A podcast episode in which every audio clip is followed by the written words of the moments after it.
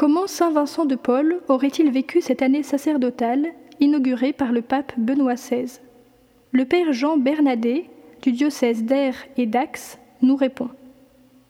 Autant qu'un prêtre landais, donc un compatriote de Saint Vincent de Paul, peut l'imaginer, je suis porté à penser que M. de Paul avait une référence absolue dans sa vie sacerdotale à l'Évangile et à la conduite même de Jésus.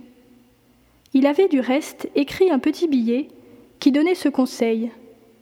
Jésus, que ferais-tu à ma place?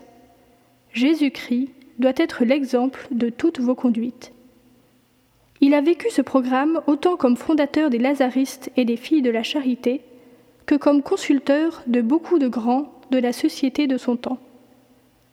Alors, comment aurait-il vécu la grâce d'une année sacerdotale promulguée par l'Église? Certainement en revenant à l'humilité et à la charité qui l'ont toujours habité. L'humilité du service des pauvres, car le prêtre est serviteur à la suite du serviteur souffrant qu'est Jésus.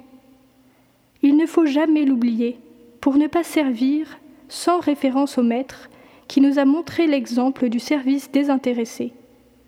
La charité, qui est le réalisme de l'amour de Dieu et du prochain. Saint Vincent ne s'est jamais contenté de la médiocrité.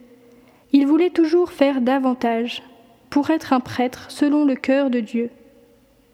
Si nous sommes prêtres, inspirons-nous de son exemple d'humilité, de charité dans notre ministère ordonné, qui peut toujours être plus fidèle à l'Évangile, à l'humilité et la charité.